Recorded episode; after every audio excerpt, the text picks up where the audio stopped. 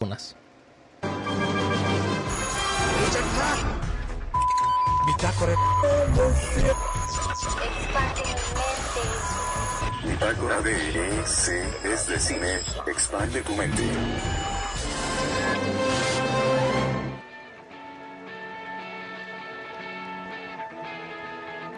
Bienvenidos sean a Bitácora de ES. Es de cine. Soy David. Ese mero soy yo. soy David y el día de hoy quiero platicar con ustedes de algo muy importante que ha pasado.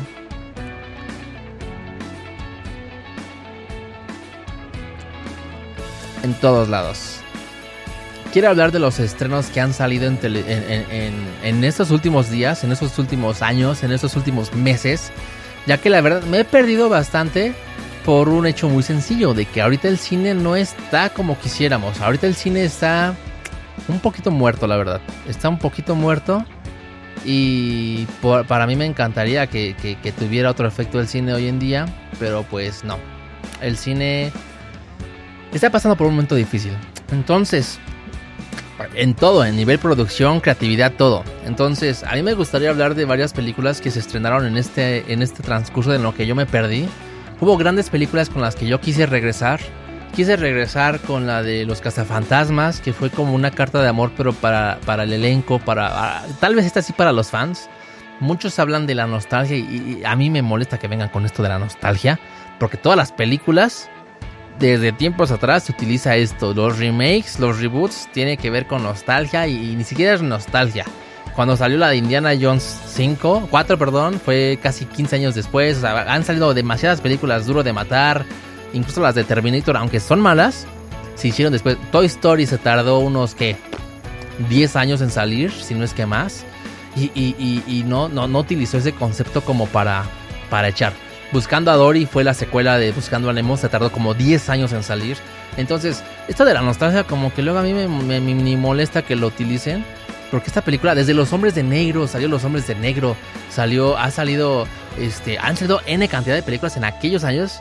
Y solo ahorita es cuando se están enfocando en eso. Tal vez sí le están echando menos ganas. pero no, no tanto por abusar de la nostalgia, sino aquí abusan de, de- de la marca, de la marca de la película, como fue con Jurassic World. Abusó de la marca de Jurassic Park para obtener recursos, no abusó de la nostalgia, porque eso siempre ha estado, siempre ha estado.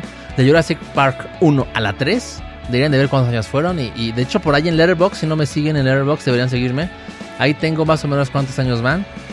De- bueno, eh, el punto es que voy a hablar de varias películas. Eh, las los Cazafantasmas fue una de ellas que la verdad yo sí la recomiendo. Estuvo muy bonita si son fan de los Cazafantasmas. Eh, tal vez de cierta manera nada más co- contemplen la, la primera película y la... Siento que la música está muy fuerte. Contemplen la primera película y la... La última, la de Ghostbusters, si no me equivoco se llama Afterlife. Entonces, esta película vale la pena.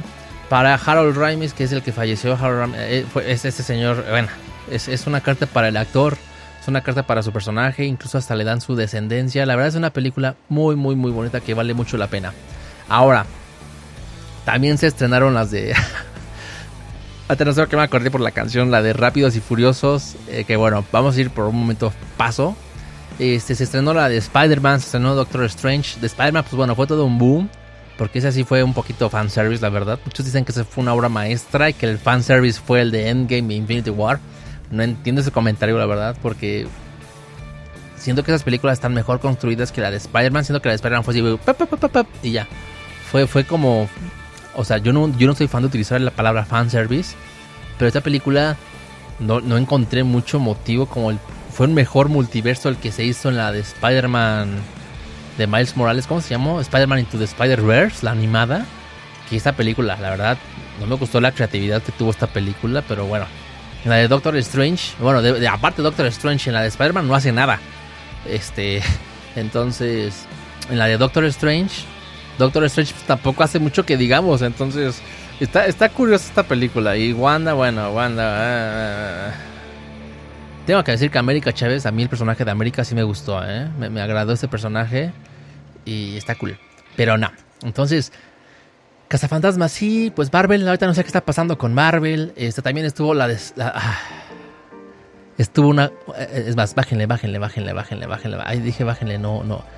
Estuvo una película que esta ya está estuvo en los Oscars. Y si no me equivoco, es de las mejores películas que ha salido. Y les voy a explicar por qué. Porque muchos están en contra de ello y espero no me crucifiquen. Se estrenó la de No Time to Die de James Bond, la, la, la, con la que concluiría el universo el, de la tetralogía de la, la, saga que tiene Daniel Craig. Quiten la música, quiten la música de esto. Muchos la odiaron porque hay un final muy inesperado en esta película. James Bond se despide, este Daniel Craig se despide de su personaje de una manera que nunca se había despedido antes. Entonces, muchos se enojan.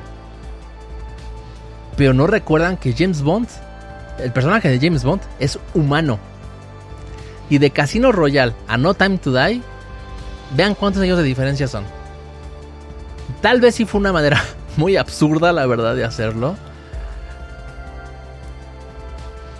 Pero lo hicieron bien. Yo así le doy su aire, la verdad me encanta. Y aparte hay algo que a mí sí me molesta. Me dicen que, que luego las películas arruinan la saga o arruinan la trilogía o arruinan tal. No veo por qué arruinaría algo. Si ya lo hicieron y no te gusta, pues regrésate a ver lo que ya tienes. O sea, no veo como para qué entrar en tanto desquite aquí. Entonces, si no te gusta, regresa a lo que ya tienes. Pero, pero son, son propuestas. Son propuestas que pues nunca vas a tener a alguien satisfecho. Y mucho menos a una comunidad tan enorme como la que tiene James Bond. Y, la verdad la película es muy buena. Los efectos tal vez no son lo mejor. Pero la película es buena. Vemos a un James Bond que nunca antes habíamos visto. Y, quiero que tomen en cuenta algo. Van 24 o 25 películas de James Bond. Con Sean Connery fueron como 6, del que le siguió solo hizo una. Roger Moore hizo como 8, este, Pierce Brosnan hizo 4, este, Roger Moore, digo, este, ¿cómo se llama el otro? Timothy Dalton hizo 2, este, Daniel Craig, si no me equivoco, son 5. De hecho fue Casino Royale, Quantum of Solace, Skyfall, la otra con Christoph Waltz y estas son cinco películas, si no me equivoco. Entonces, ¿qué no hemos visto ya de James Bond? Este final. Este final es lo que no hemos visto ya. No sé por qué la gente quiere que la película termine como todas las demás, las 24 películas que hay. Entonces, a mí se me hizo una propuesta muy buena. Eh, eh, a mí me gustó, me gustó este giro. Me gustó este giro y no sé por qué a muchos no, pero bueno. Para, aquí hay para todos, ¿no? como Doctor Strange. A mí no me gustó mucho Doctor Strange y muchos la amaron, ¿no? A mí no me gustó porque pues siento que el multiverso pues, tampoco se terminó de resolver. Aún no sabemos qué onda con el multiverso. Pareciera que nadie realmente rompió el multiverso. Nada más fue como que, ups, lo arreglamos en un 2x3 y, y, ya, o sea, de hecho What If tuvo mejor multiverso que, que todo esto. Lo de John Krasinski en Doctor Strange, todo eso, la verdad, papas, no me, no me gustó para nada.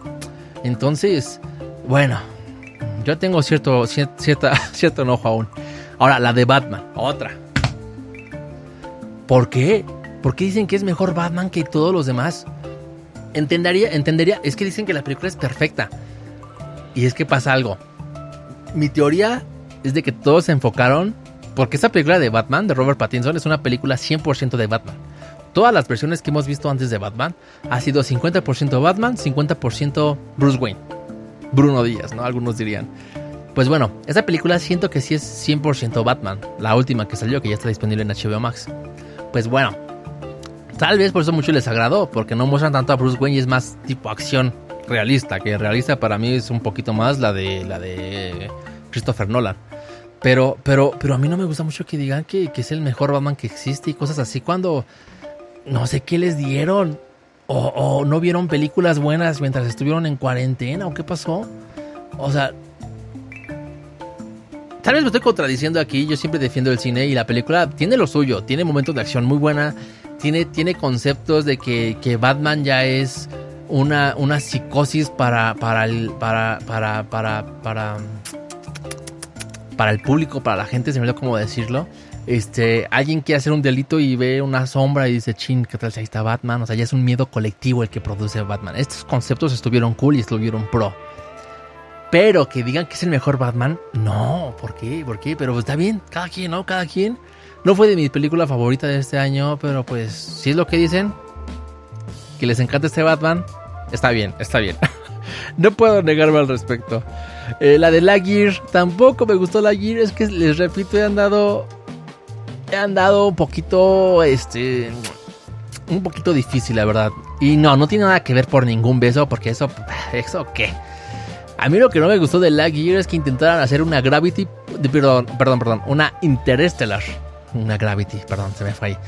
No, ni que intentaran hacer una Interstellar para niños. Y que sea la misión de un astronauta en cierto tiempo y ya.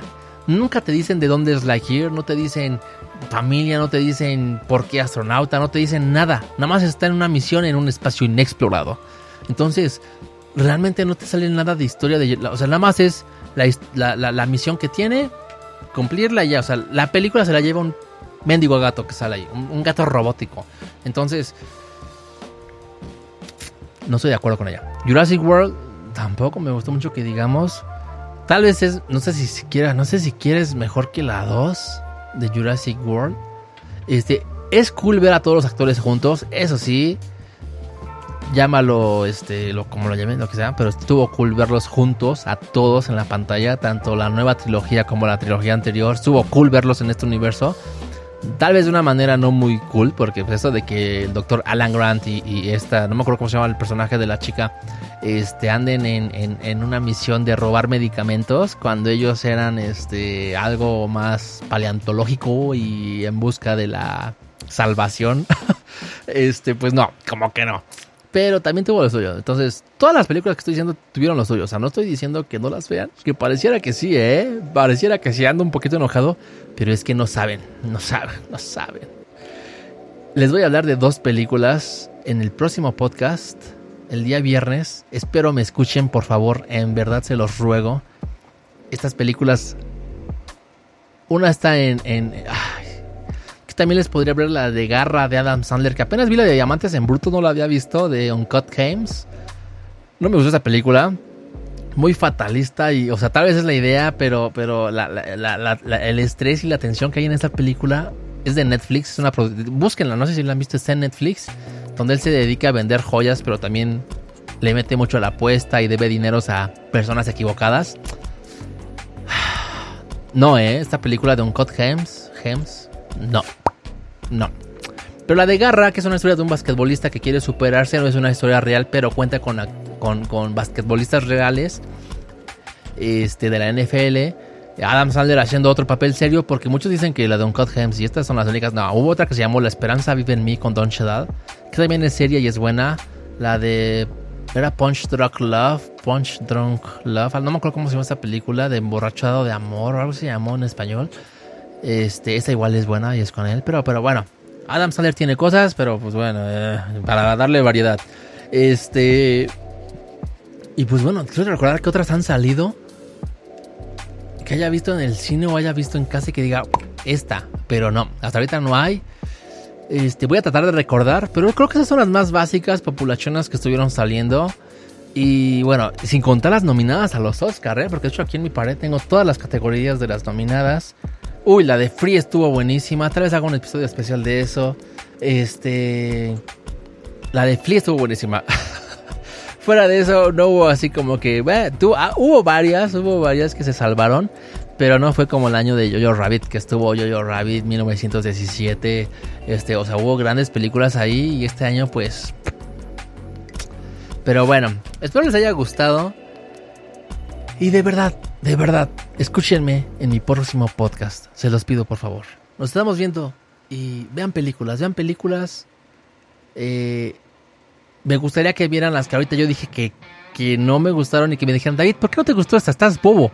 Estás bobo, porque esta película se sala por esto, por aquello, por nada, nada, nada. Me encantaría que me dijeran eso, pero bueno, pero bueno, cada quien, cada quien. Entonces, sería padre que me escucharan, sigan en mis redes sociales, búsquenme, David Valdés, y es todo.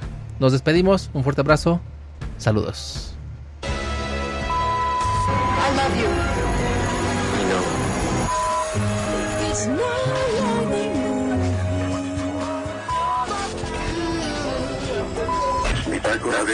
De EC es de cine. Expande tu mente. Hasta la vista, baby.